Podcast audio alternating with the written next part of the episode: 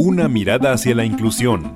Para construir una sociedad incluyente, demos una mirada hacia la inclusión. Radio Imer, la voz de Balún Canán, una emisora perteneciente al Instituto Mexicano de la Radio, presenta Una mirada hacia la inclusión. Un programa para sensibilizar a la sociedad sobre la no discriminación hacia personas con discapacidad. Conduce Lucy Martínez.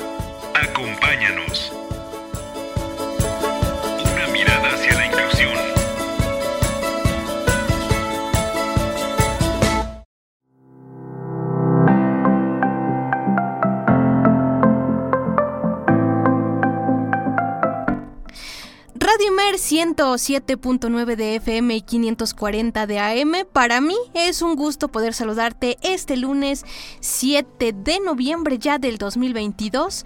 Estamos ya casi casi en el penúltimo mes del año y bueno, nosotros aquí una mirada hacia la inclusión trayéndote temas que son del interés público y que son temáticas un poco desconocidas que sí están en nuestra sociedad, que están presentes y que necesitamos darle una ligera pues eh, repasadita, ¿no? Y entonces por eso tenemos a expertos muy muy capacitados en la materia, pero antes inicio saludando a nuestro compañero y amigo Valtier Mejía que se tomó unas vacaciones y nos abandonó por una semana. Compañero, muy buenas tardes. No estaba muerto, andaba de parranda. ¿Cómo están? Muy buenas tardes. Muchísimas gracias a toda la gente que nos escucha en la voz de Balún Canán. Mi nombre es Valtier Mejía y obviamente estoy más que contento. Muchísimas gracias, Lucy. Porque fíjate que la verdad estoy eh, interesado mucho en, en, conocer hoy sobre la plática que tendremos sobre la entrevista, ya que muchas veces parece que no pasa nada, pero sí pasa mucho. ¿A qué me refiero? Bueno, pues justamente vamos a platicar hoy de un tema psicosocial que puede, puede ser muy invisibilizado, mucho más quizá que una discapacidad. Así, así es, así es, así es, así al es. respecto. Se va a poner muy interesante, compañero, y bueno, que es una temática que en cierta forma sí te discapacita, ¿no? Pero bueno, antes recordar que nos puedes escuchar a través de www.imer.mx diagonal radio Imer, a través de nuestra página de Facebook que estamos totalmente en vivo transmitiendo y aparte pues puedes escuchar nuestros podcasts en Google Podcast, Spotify y iHeartRadio y bueno, y todas las que te imagines. Ahora sí, compañero, ¿qué te parece si nos vamos a la entrevista? Y antes de ir, recuerda que tenemos secciones, así que con la entrevista hoy vas a disfrutar de un programa bastante interesante aquí en una mirada hacia la inclusión. Empezamos.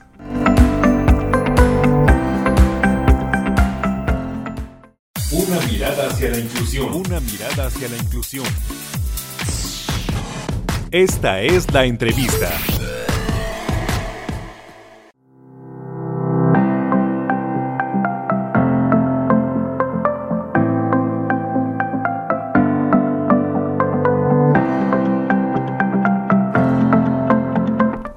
Seguimos en una mirada hacia la inclusión y hoy nos acompaña en estos micrófonos Mariana Solórzano es eh, psicóloga, eh, estudió psicología clínica, eh, tiene experiencia en terapia cognitiva conductual y justamente por ahí es donde vamos a platicar un poco más al respecto porque obviamente aparte de diferentes capacitaciones que ha tenido en este ramo verdaderamente clínico y que es muy importante porque de verdad eh, parece que no pasa nada, pero realmente por la mente de cada uno de nosotros y nosotras, híjole, hay un mundo que a veces parecería un mundo paralelo.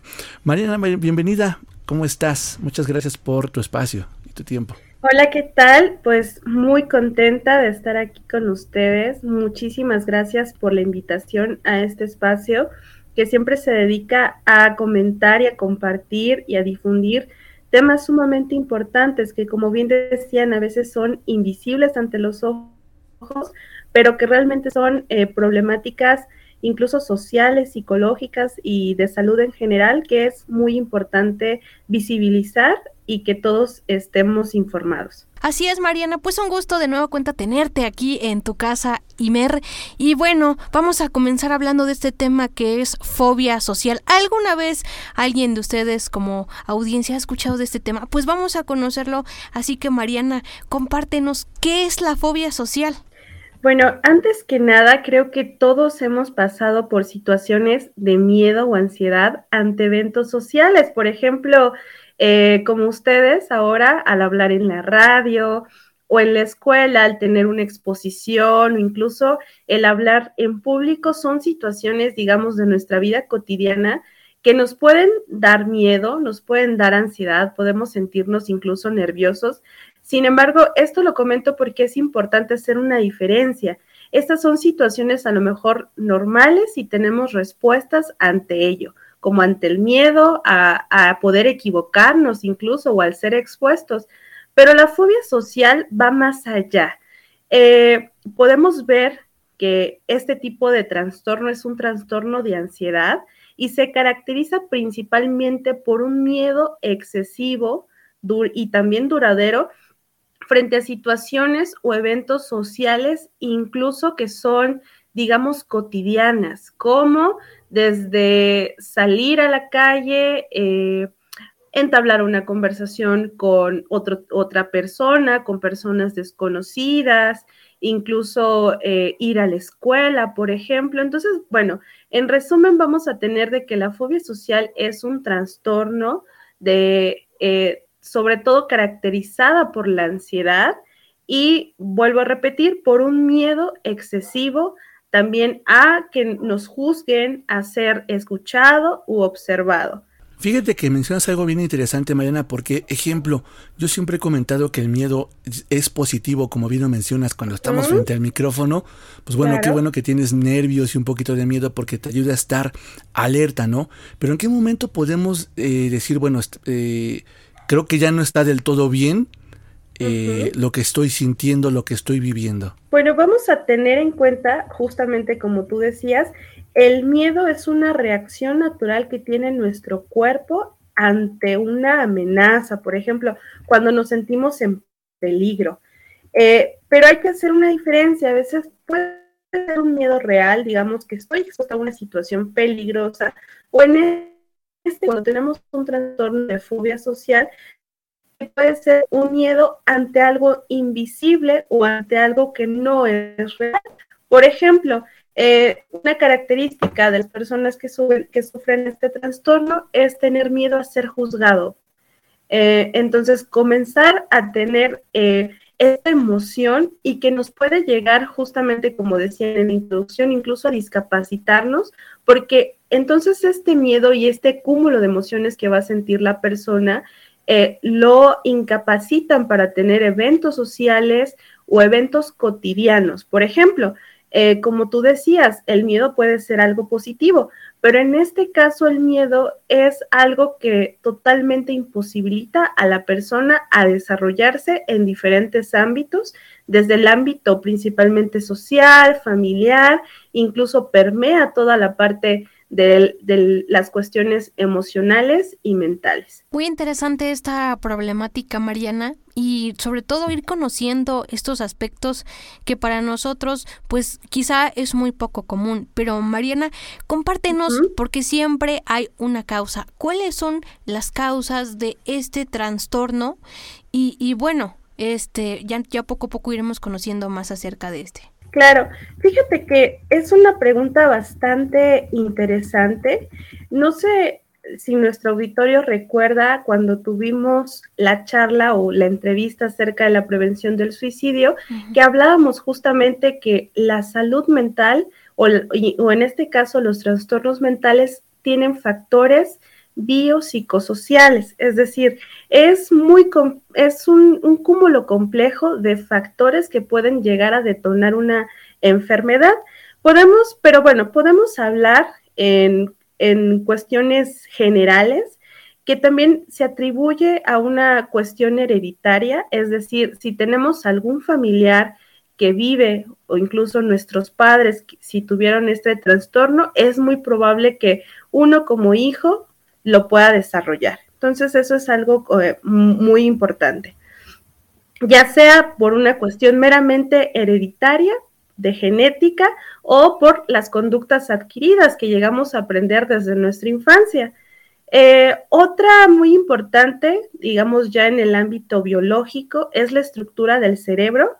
Eh, por ejemplo, en el cerebro tenemos una estructura que se llama amígdala, que justamente es esta parte de nuestro cerebro eh, todavía reptiliano que controla todas estas emociones como el miedo principalmente, como este que nos tiene alerta ante el peligro.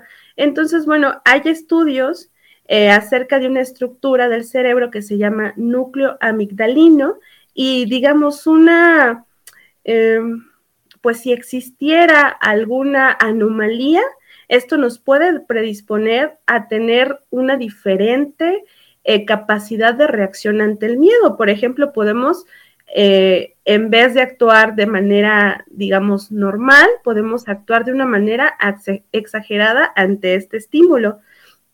Otra cuestión muy importante, pues, es el entorno.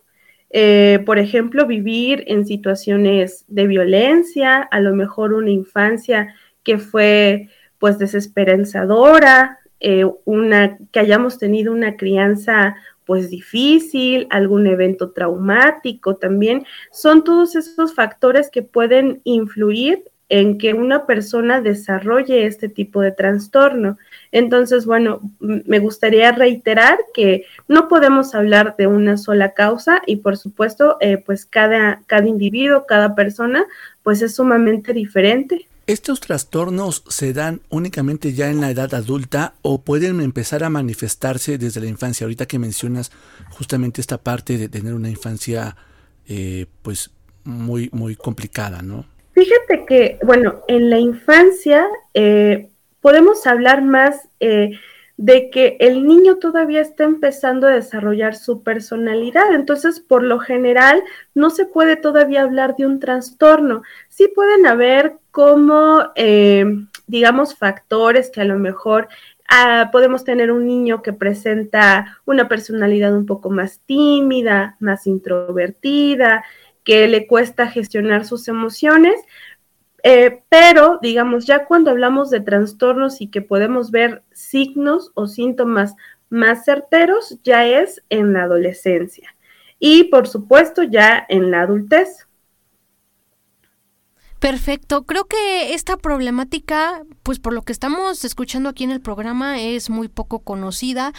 Pero Mariana, ¿cuáles son los signos que, que deben como alertar a los familiares de esta persona que a lo mejor esté viviendo con esta situación y qué pueden hacer ellos en cuanto detecten estos signos que nos vas a comentar en este instante? Sí, y bueno, antes de, irme a, los signos y síntomas, me gustaría que comentar que en México es un aproximadamente del 4.7% de personas que padecen este trastorno, pero esto sin tener en cuenta las personas, digamos, que no han sido eh, diagnosticadas o que no se están tratando. Entonces, imaginemos que en, por, lo menos en nuestra población es mucho más eh, el número de personas que viven con este trastorno. Y bueno, ya entrando a la parte de los signos y síntomas, tanto que deben, debemos todos de tener en cuenta, justamente familiares, amigos, eh, sobre todo eh, a las personas también que se dedican en los ámbitos escolares y educativos, pues bueno, hay muchos síntomas de alerta que podemos ver.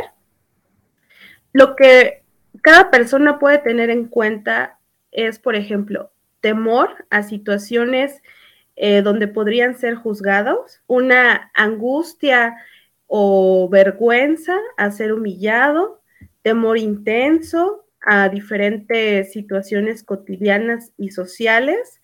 Pueden también tener síntomas como demasiada incomodidad, sonrojarse, sudar, temblar o incluso que te puede llegar a, temblar la voz, dejar de hacer algunas actividades o dejar de hablar con ciertas personas por este miedo a ser juzgado y bueno, evitar situaciones donde pueda ser el centro de atención estos síntomas que estoy mencionando es de que todos, digamos, sobre todo lo que dijimos en la introducción al principio, que todos podemos llegar a tener este miedo, pero si nos llegamos a identificar con algunos de estos síntomas que acabo de mencionar, es muy importante eh, poder asistir a algún psicólogo o alguna institución que nos pueda brindar la ayuda que necesitamos.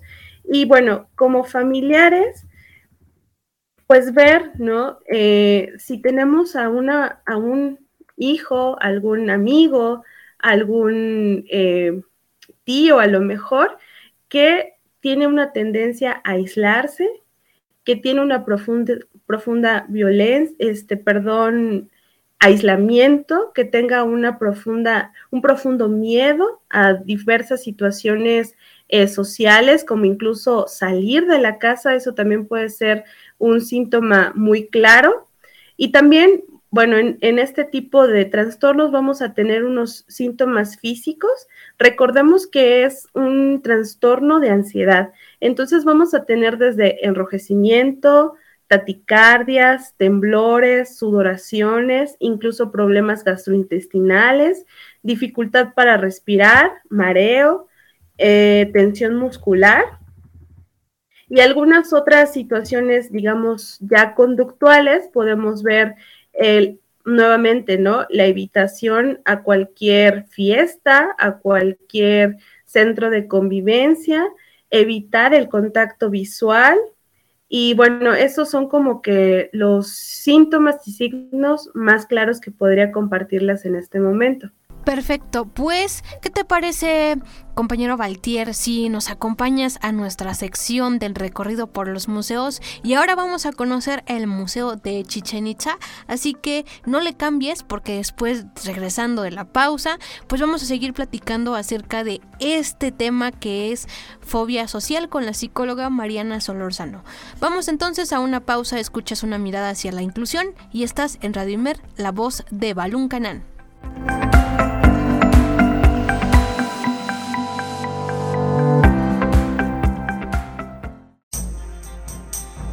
Los museos son parte importante de nuestra cultura y una mirada hacia la inclusión te invita a dar un breve recorrido por los museos con Ivonne Solano.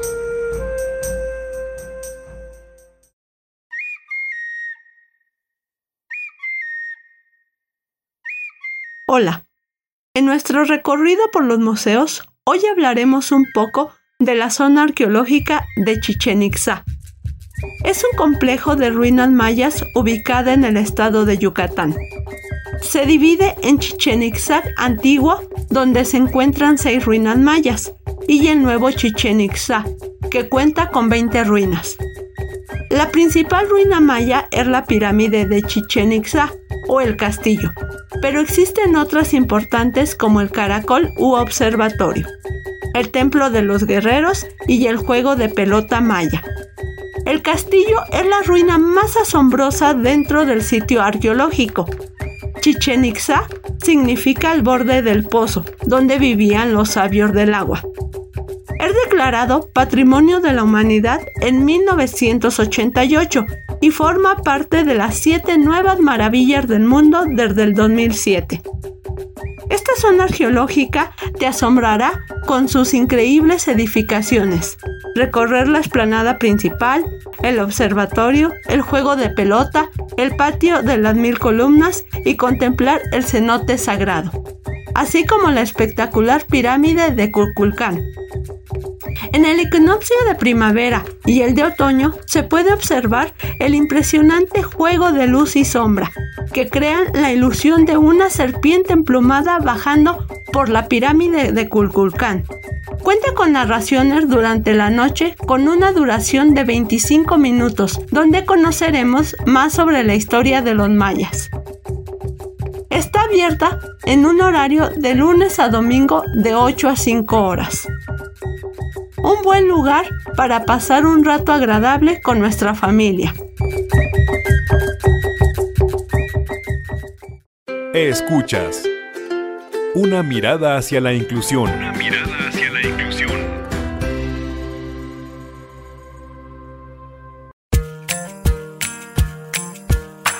Las personas con discapacidad tienen derecho a la igualdad de oportunidades y a la inclusión social. Una mirada hacia la inclusión. Continuamos.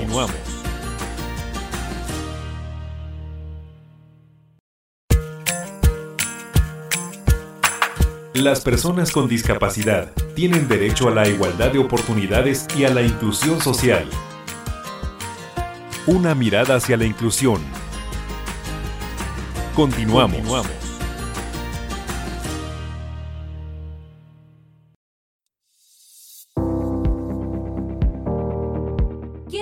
tips, tecnología y recursos para la atención de personas con discapacidad? Una mirada hacia la inclusión trae para ti el Tecnotip de la semana. Presenta Karen Lara.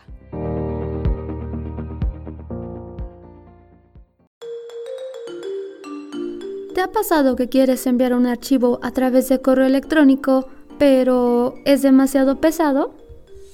Smash es un servicio de intercambio de archivos que tiene como objetivo facilitar a las empresas y a los profesionales independientes el envío de archivos de gran tamaño. Gracias a esta alternativa, podrás compartir tus videos, audios y documentos de manera práctica y sencilla. Un giga, 2 gigas o 3 ya no serán un problema para ti. El servicio cuenta con una versión gratuita y con una versión de paga. Además de esto, el utilizarlo te brindará las siguientes ventajas. Seguimiento de tus subidas a la red. Cada vez que descarguen tu archivo, te llegará un correo electrónico con la información para que no te pierdas de ningún detalle. Número de descargas, de aperturas, tienes todo a la mano para ponerte en contacto con la persona adecuada en el momento indicado. Subidas protegidas. Además de estar cifrados, tus envíos siempre son almacenados por poco tiempo, 6 días en la versión gratuita. Puedes elegir su tiempo de disponibilidad y luego se eliminan al final de este periodo.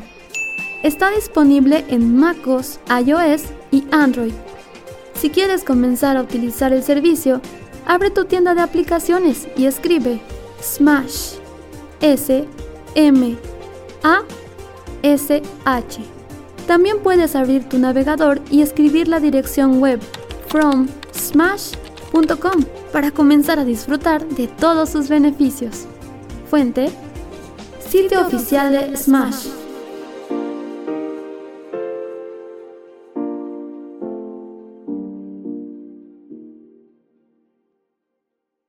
Escuchas. Una mirada hacia la inclusión. Una mirada hacia la inclusión.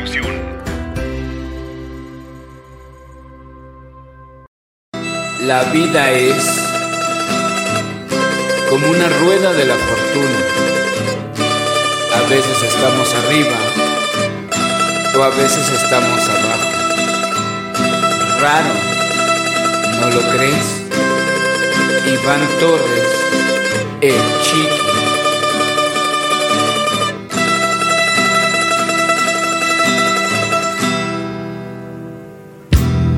Llevan ya tiempo lejos de casa,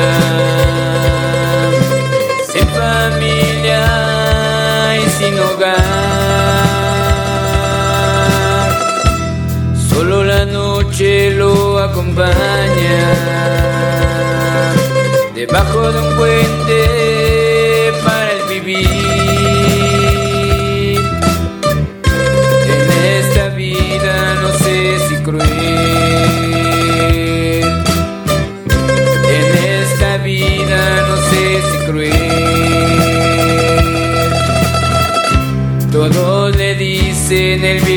viejo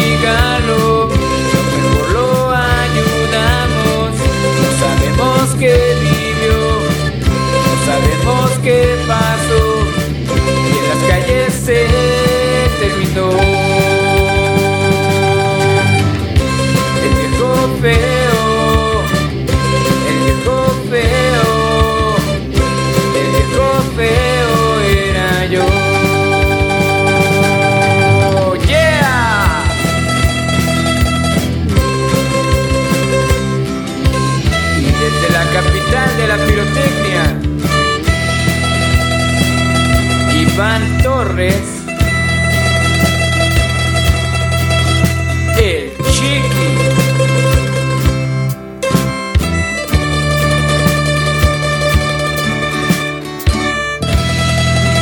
Y el viejo feo era yo. Yeah. Escuchas. Una mirada hacia la inclusión. Una mirada hacia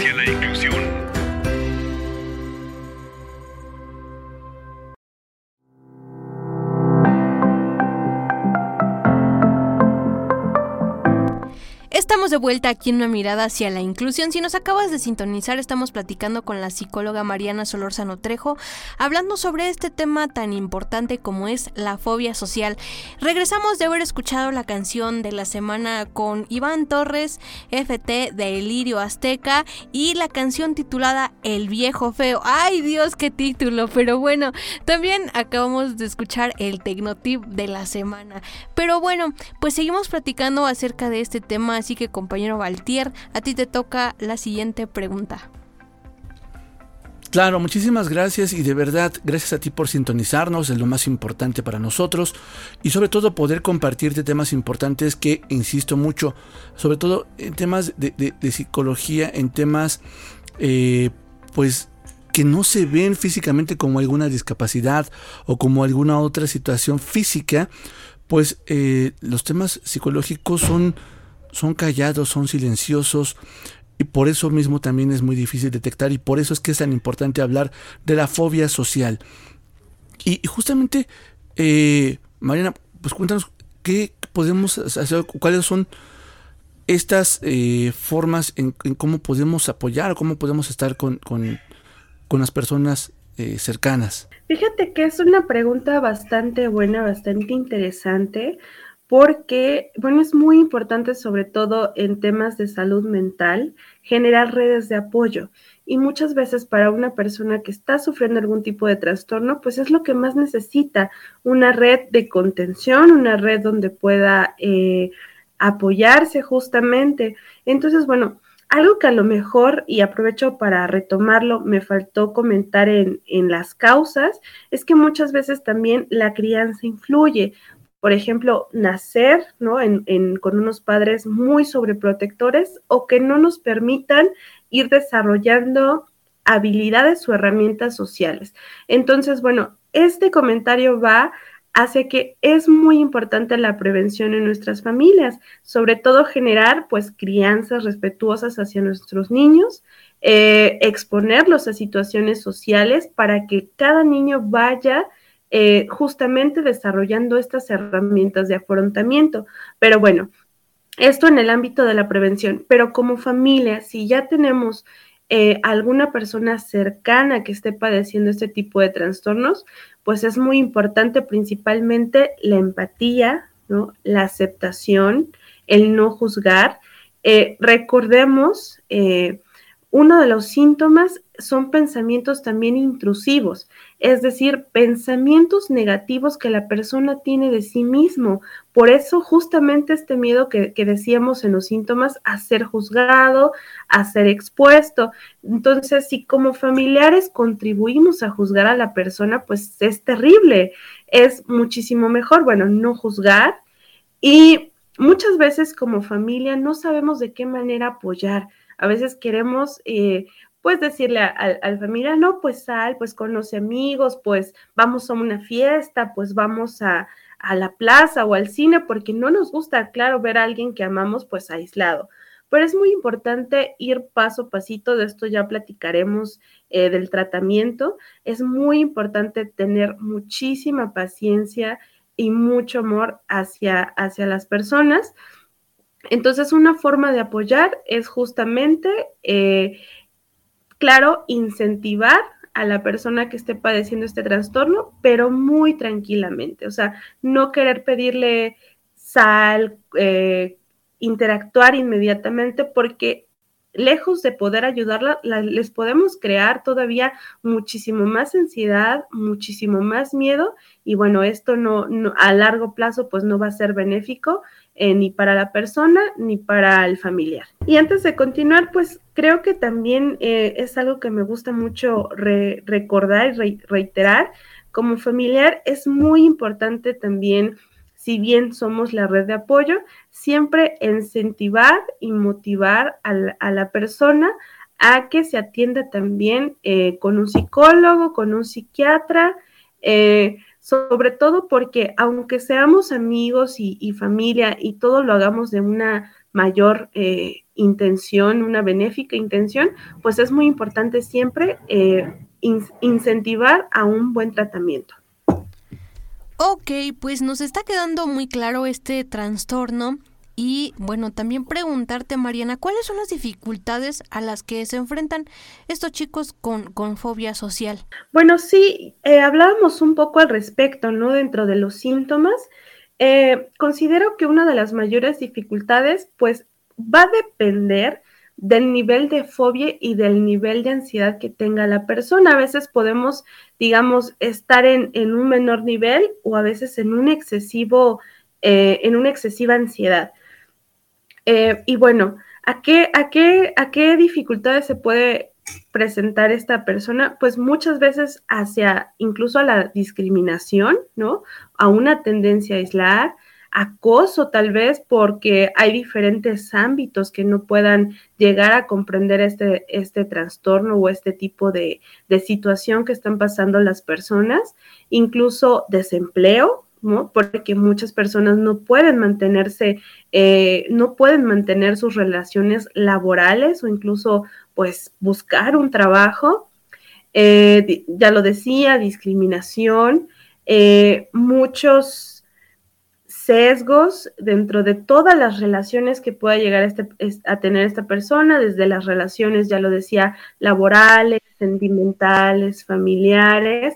Entonces vamos a tener a una persona que pueda llegar a ser profundamente aislada. Y creo que esa es la principal eh, dificultad, el poder incluso hacer actividades cotidianas que a todos nos parecen pues normales, pero a ellos es muy complicado realizarlas. Mariana, ¿un trastorno es eh, controlable o es eh, corregible? Eh, bueno, dependiendo. considero que sí puede haber siempre un tratamiento. Así, por ejemplo, como decíamos, que sobre todo en la fobia social puede influir la crianza, puede influir la herencia. Es decir, entonces son conductas que son aprendidas. Por ejemplo, muchas veces el miedo es aprendido, la ansiedad es aprendida. Entonces, si los podemos aprender, también los podemos desaprender. Claro que sí, con un buen manejo terapéutico. Yo creo que en eso influye mucho. Si existe un buen diagnóstico y un buen manejo terapéutico. Perfecto, Mariana. Y bueno, eh, compártenos cuál es el tratamiento para esta fobia social. ¿Qué, qué, se hace con, con, estas personas? ¿Qué deben, este, a, quién deben recurrir y este tipo de cosas? Bueno, yo sugiero que siempre puedan acudir a un psicólogo clínico y también y o a un psiquiatra. Eso también depende eh, del enfoque en el que van a ser evaluados. Yo sugiero que sea dentro del enfoque cognitivo-conductual, ya que eh, este enfoque se basa más hacia la evidencia científica y hay mayor posibilidad de recuperación y menor probabilidad de una recaída, porque es un, digamos, en el tratamiento de fobia social o, de varios trastornos de ansiedad, pues ya es como un tratamiento más esquematizado y también puede ser eh, multidisciplinario, es decir, muchas veces, sobre todo lo que mencionaba dentro de los factores que también pueden ser biológicos, ahí puede entrar también justamente el psiquiatra. En el aspecto de la psicología, eh, hay varios, decía, varios enfoques, varios tratamientos, pero bueno, creo que una sugerencia podría ser una técnica de exposición. Antes de explicar lo que es una técnica de, exposición, me gustaría comentar que es muy importante eh, para los, los que nos escuchan, si te has identificado con alguno de los síntomas que estás viviendo bajo un miedo constante a salir a la calle, a relacionarte y puedes decir, bueno, a lo mejor puede que yo esté sufriendo esto o tenemos algún familiar que vemos en una situación aislada, pues principalmente es poder pedir ayuda, poder acercarse a un profesional de la salud y poder aceptar con el tiempo que tenemos un, una situación que necesitamos tratar. Entonces, lo primero es aceptación. Eh, lo segundo es eh, poder tener un compromiso con nosotros mismos para iniciar algún tipo de tratamiento y ser constante. Recordemos que la práctica es muy importante. Y bueno, ahora sí, ya me voy como a, la técnica que se llama técnica de exposición. Y esta que maneja la, la terapia cognitiva conductual trata acerca de poco a poco exponernos a aquello que nos da miedo y es muy importante hacerlo paso a paso. Por ejemplo, a lo mejor tengo miedo de hablar en público, pero es necesario a lo mejor para mi desarrollo profesional o, simplemente para poder relacionarme. Entonces, a lo mejor lo primero que voy a hacer es, eh, no sé, estar en una cafetería y poder convivir con otro tipo de personas. Y el siguiente paso, bueno, estos son ejemplos a lo mejor un poquito burdos, a lo mejor el otro, el otro paso va a ser saludar a mi vecino. Y el otro paso va a ser poder entablar eh, una comunicación con, con alguna persona en una tienda. Bueno, todos estos son unos ejemplos. A lo que yo quiero pues ilustrar es que es algo bastante eh, paulatino, y que decía, es muy importante la práctica, ¿no? Irnos, eh, empezar a exponernos muy poco a estas situaciones cotidianas, sociales, que nos pueden generar un miedo. Es muy importante la práctica, vuelvo a mencionar, ser constante, ir paso a paso y por supuesto eh, en compañía de algún profesional de la salud. También podemos o la persona puede aprender otras técnicas muy importantes, como decía, un síntoma eh, bastante fuerte, pues son, es la ansiedad, ¿no? Y recordemos que la ansiedad nos puede incluso eh, paralizar o, o, la dificultad para respirar. Entonces también es importante aprender técnicas de respiración adecuada para esos momentos que tengamos ansiedad. Eh, otra, digamos, otra, otra cosa que podemos, en, en, los que nos podemos apoyar es eh, visualizaciones. Por ejemplo, si a lo mejor todavía yo no me animo a salir eh, o a tener una convivencia cercana, a lo mejor la puedo imaginar cómo sería.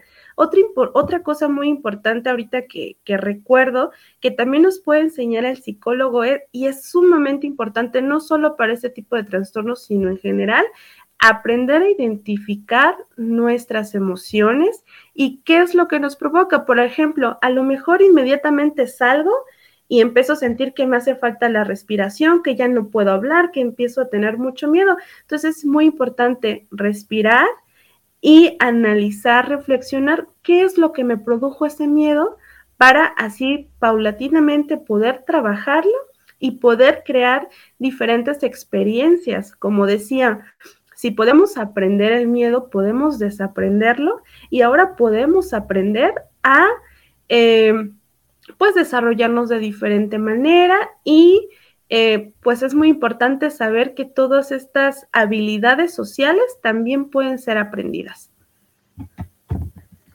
Y bueno, eh, ya con, por ejemplo, si esto mm, no vemos una, una mejoría, a lo mejor paulatina, tenemos mucho más ansiedad, em, tenemos otros síntomas físicos que nos siguen imposibilitando em, pues tener estas situaciones sociales, pues también es muy importante, importante eh, tomar tanto la terapia como también poder, poder perdón, asistir a un psiquiatra que a lo mejor nos pueda recetar algún tipo de, de medicamento para poder controlar la ansiedad.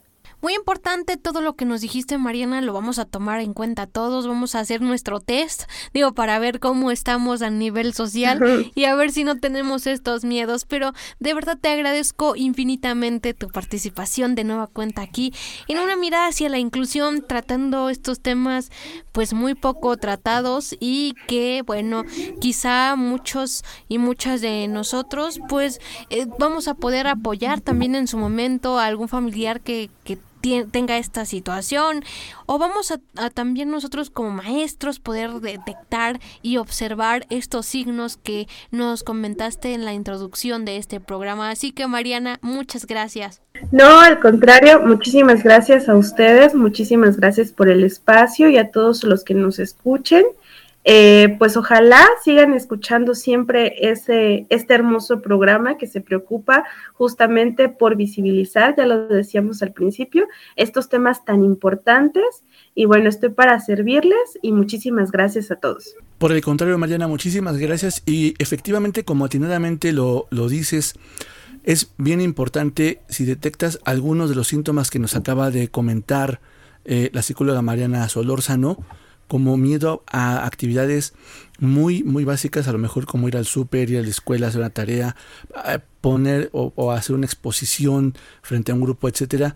No te preocupes, eh, en lugar de, preocuparte, hay que ocuparte y, y siempre eh, en la mano o junto a la mano de un, de un buen psicólogo, de una buena psicóloga que vaya orientando. Y sobre todo si tú también conoces a alguna persona, no eres tú directamente, pero alguien muy cercano a ti, pues vamos poco a poco a trabajar, como bien menciona, con amor, con dedicación, con entereza, para que la persona que creemos puede tener esta situación o este trastorno pueda acercarse a una, a tener la oportunidad de ser eh, guiada por un psicólogo o psicóloga y ya que sea él o ella, el, profesionista de la salud, quien, quien le ayude junto con el trabajo eh, pues comunitario de, los seres queridos y cercanos, ¿no? Así es, compañero. No, gracias a ti por haber estado con nosotros aquí en una mirada hacia la inclusión, por acompañarnos y sobre todo también por abundar en este tema tan tan maravilloso que fue la fobia social. Así que, compañero, muchas gracias.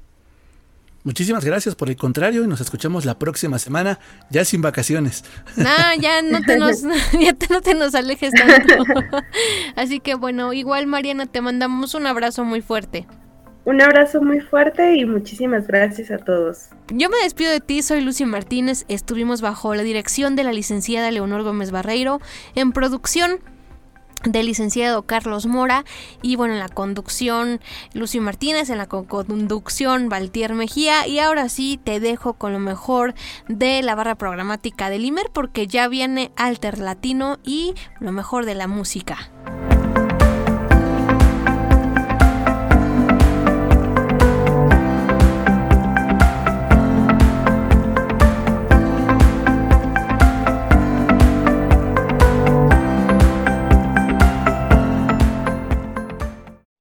Radio Imer, la voz de Balún Canán, una emisora perteneciente al Instituto Mexicano de la Radio, presentó Una mirada hacia la inclusión. Una mirada hacia la inclusión. Juntos ayudemos a conformar una sociedad incluyente. Escúchanos en la próxima emisión. Mirada hacia la inclusión. De una mirada hacia la inclusión